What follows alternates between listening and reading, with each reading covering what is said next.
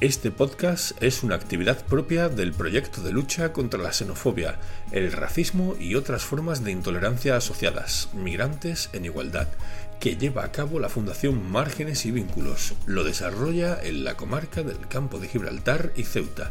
Este proyecto está financiado por el Ministerio de Inclusión, Seguridad Social y Migraciones junto al Fondo Social Europeo Plus.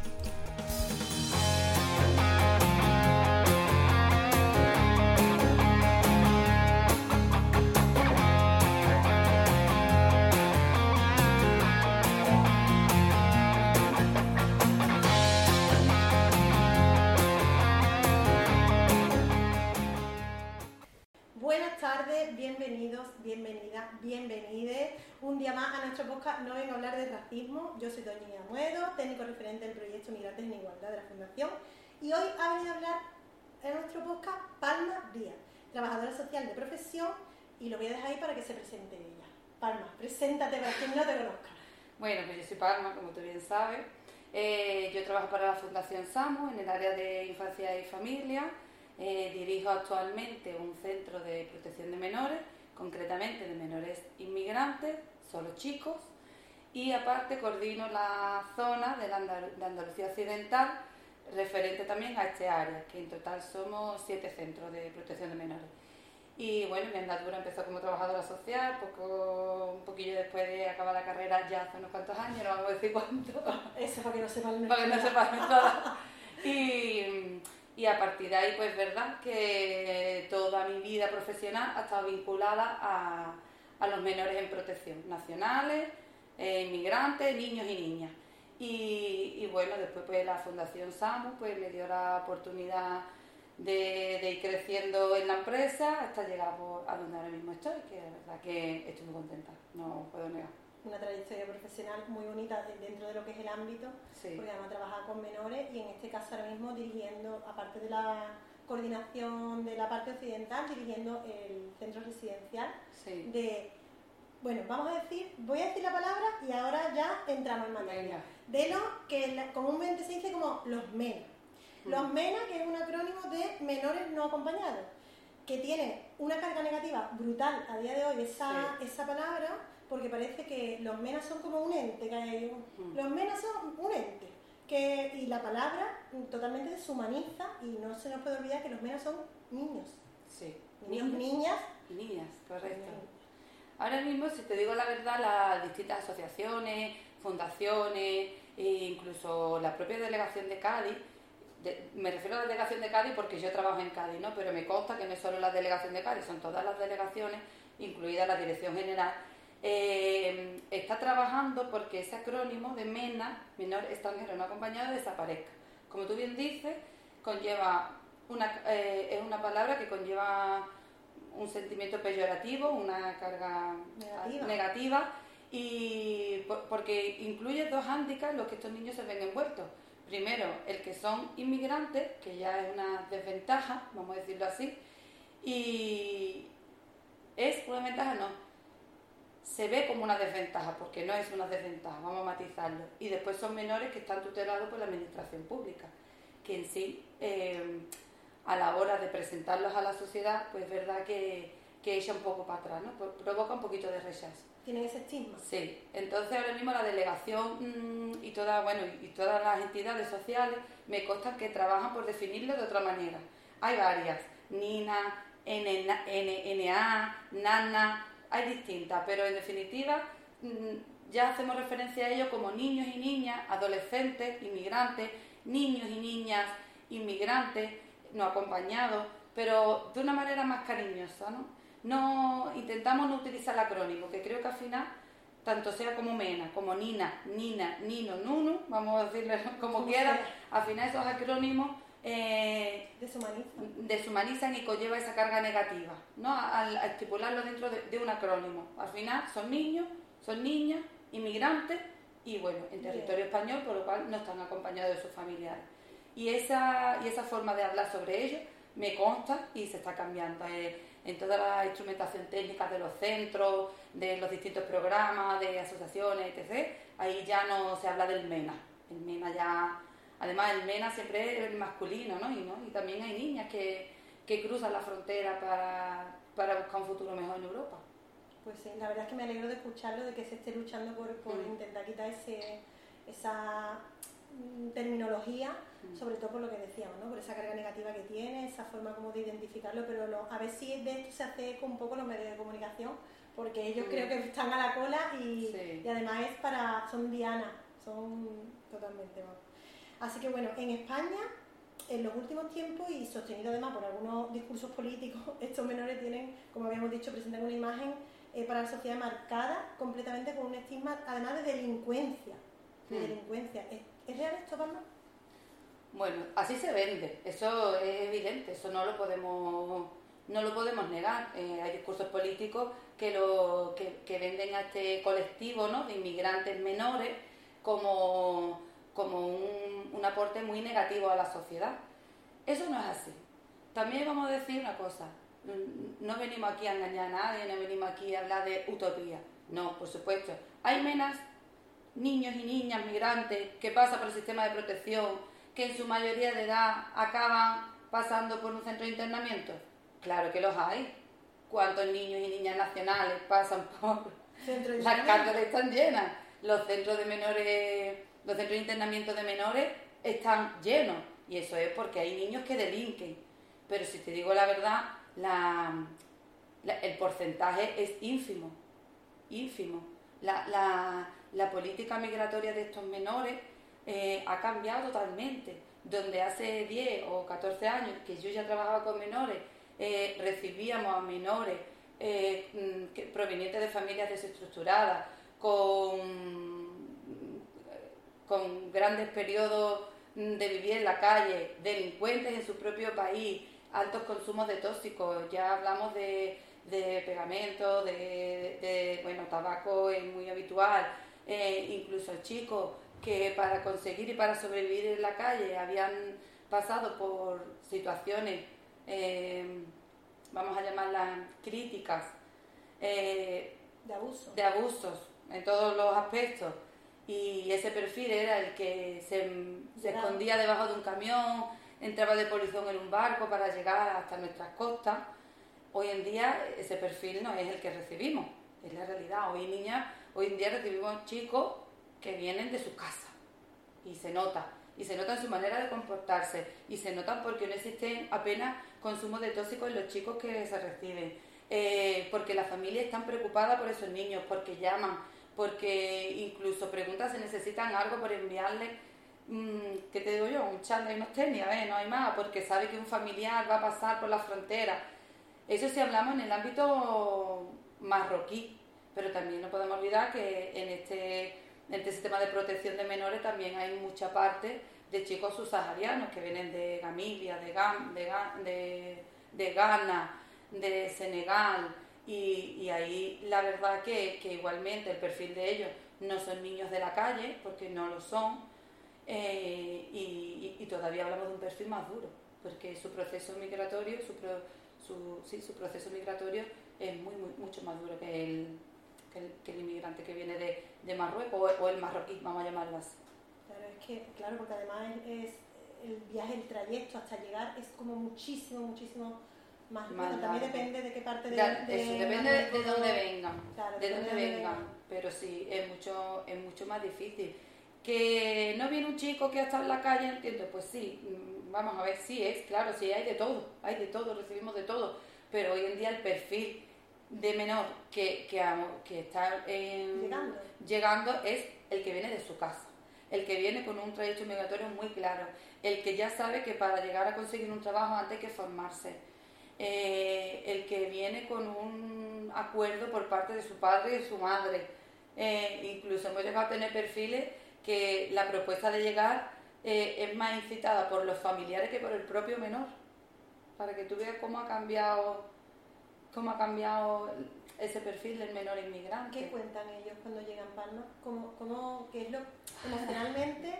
¿Cómo llegan? Emocionalmente vienen como a la, a, a- a la salvación de mi familia, ¿no? Ellos vienen muy, muy, muy enfocados en yo vengo para ayudar a mi familia.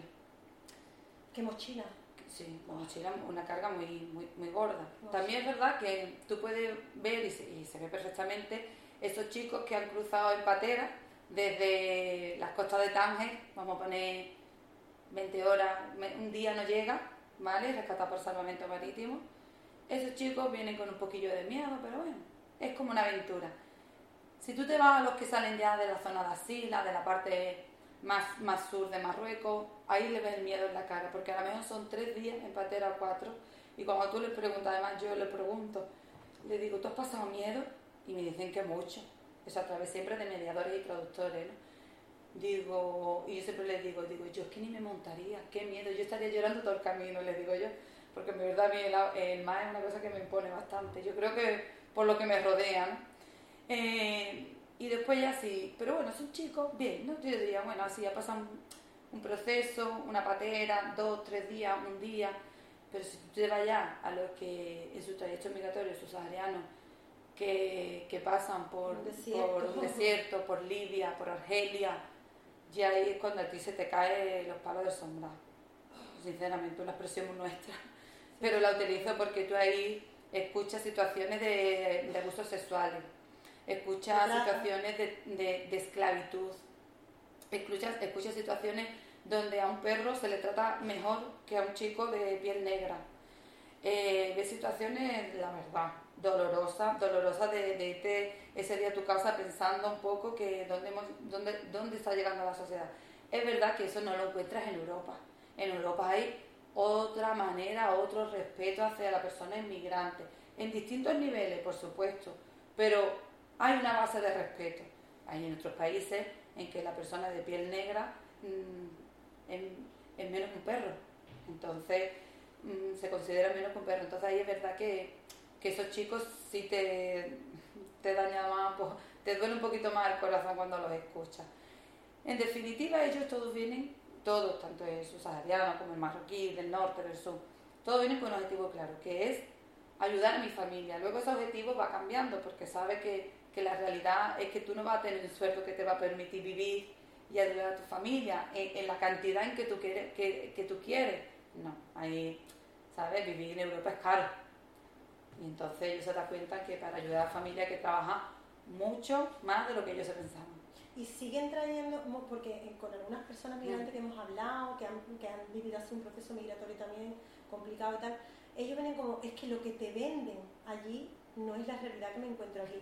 Pero claro, eso viene ya como una losa de hace mucho tiempo. ¿Eso a día de hoy sigue siendo real? Sigue siendo real. Es verdad que un poquito más ajustada a la realidad, ¿vale? Eso sí es verdad. Un poquito. Mira, yo siempre pongo el ejemplo que depende de lo que tú tengas allí, es lo que tú esperas aquí, ¿vale? Yo tuve un chico que llegó muy pequeño, que a él le dijeron que en España nunca se pasaba hambre. Tú fíjate mm, qué idea, 12 años, juraría tenía cuando llegó. Porque en España había muchos árboles con fruta. Entonces, si tú pasabas hambre, tú tenías que robar, tú te acercabas a un árbol y cogías fruta. Porque eso te lo encontrabas por toda España. Y él te lo contaba así. Tú madre mía, no. Hoy en día no, no hay esa realidad. Los chicos saben, es decir, el que venía antes venía a trabajar.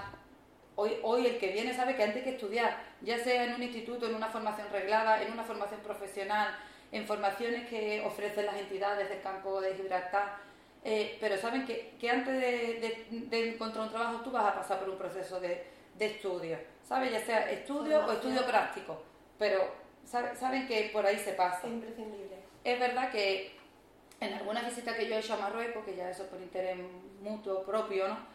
Eh, yo he estado en visitas domiciliarias con chicos, con familiares de chicos, que la verdad yo misma no he entendido muy bien por qué ese... ¿Qué buscas en Europa si tú aquí vives bien, tienes una casa bien, tu padre tiene una economía media para, para la ciudad en la que vive, no falta nada, una casa buena, también he visitado otras casas que hasta yo mismo he dicho, es que me voy nadando hay personas, Palma, que piensan que para ellos es muy fácil tirarse al mar. Es muy mm. fácil dejar a tu familia, es muy fácil venirte debajo de un camión pudiendo morir en ese trayecto y que sus padres en algunas ocasiones los empujan a ellos y en otras ocasiones son a lo mejor decisiones propias. Mm. Y qué difícil mm, para muchas personas resulta empatizar y, considerar que qué vida están llevando estos niños, algunos de ellos, no todos, algunos de ellos, para decidir dejar tu vida, lo que conoces, tu idioma, tu familia, todo para venirte a, lo que a totalmente desconocido y algunos muy pequeños. Sí, eso va al un poco de lo que hablamos, ¿no? Que realmente eh, eh, tirar no es fácil, porque tú ahí tienes la probabilidad de que tu hijo muera, y es que eso es verdad.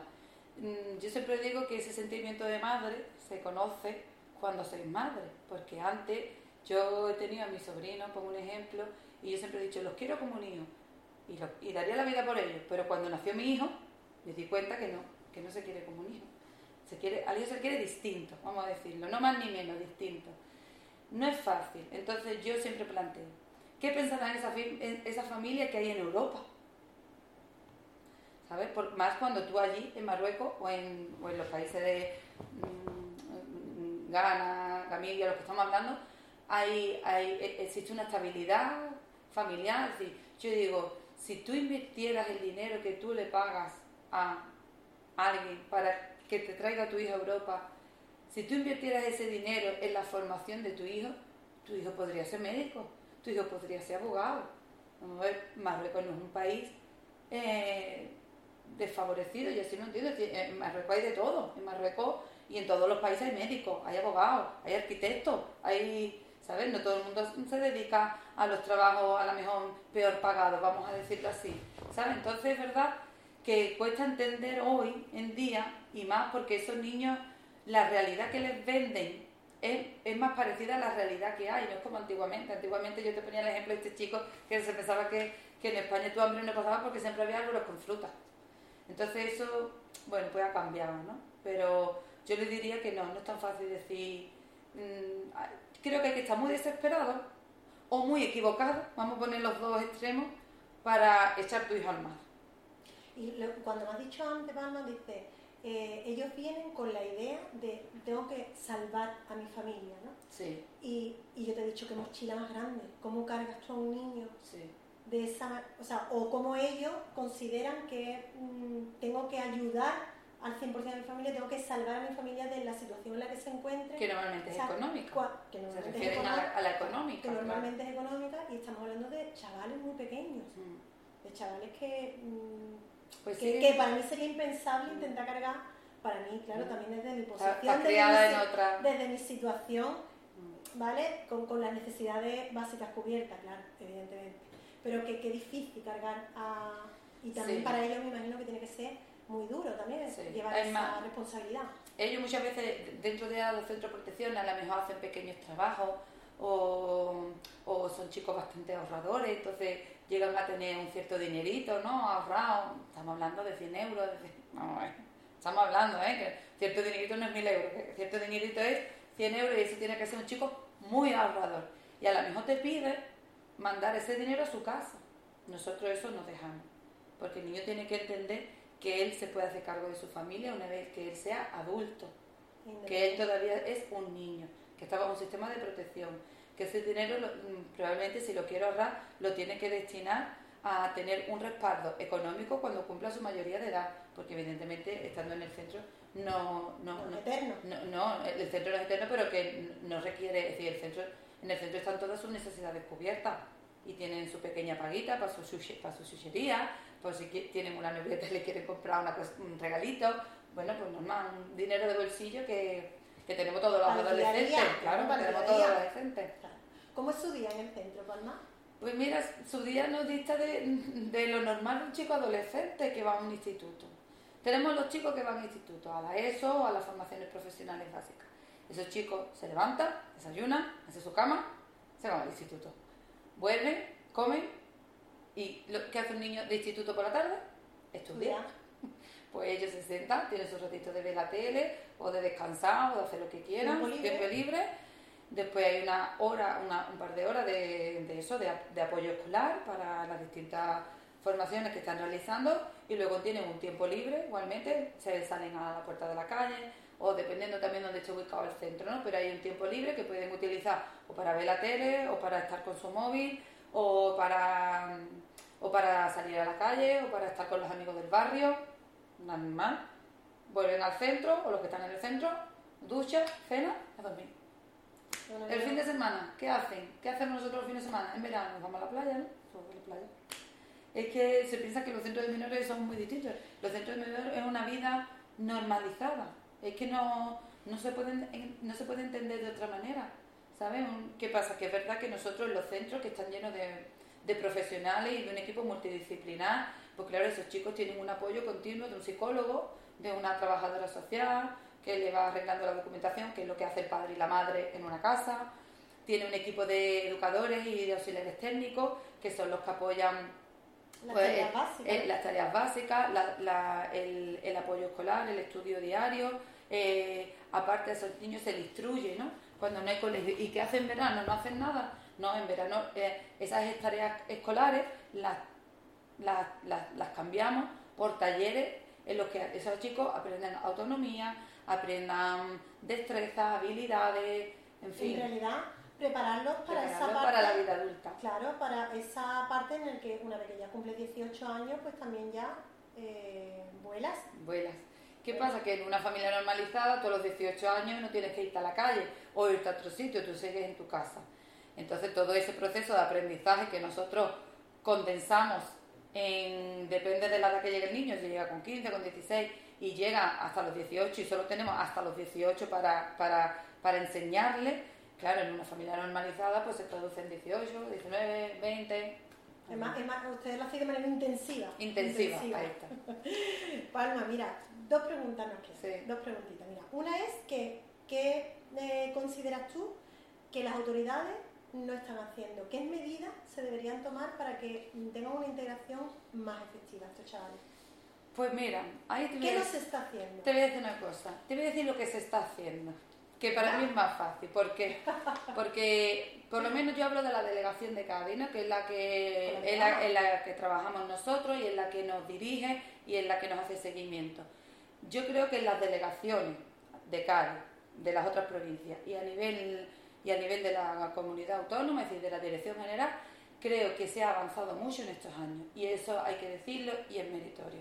¿Por qué? Porque donde antes había un programa de mayoría de edad eh, para 300 plazas o para 300 plazas de menores, hoy en día eso ha aumentado.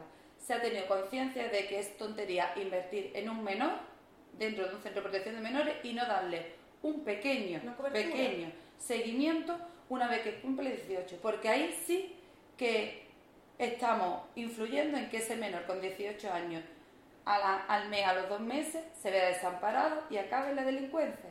Europa se ha dado cuenta de que hay, de- que hay que dar un poco de seguimiento. ¿Y qué conseguimos? Conseguimos niños totalmente integrados en la sociedad, niños que trabajan, niños que juvenecen la sociedad, niños que aportan económicamente a la sociedad porque trabajan eh, de una manera evidentemente Legal. legal, que cotizan, que tienen que hacer sus declaraciones de la renta. Y eso se consigue dándole un pequeño seguimiento. Hay niños que necesitan seis meses, hay niños que necesitan dos y hay niños que necesitan un año.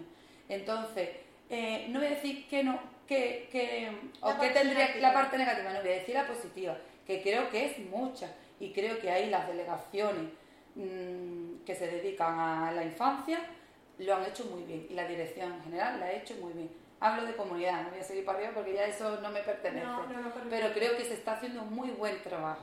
Bueno, Palma, estamos, ya hemos llegado al final, Mm.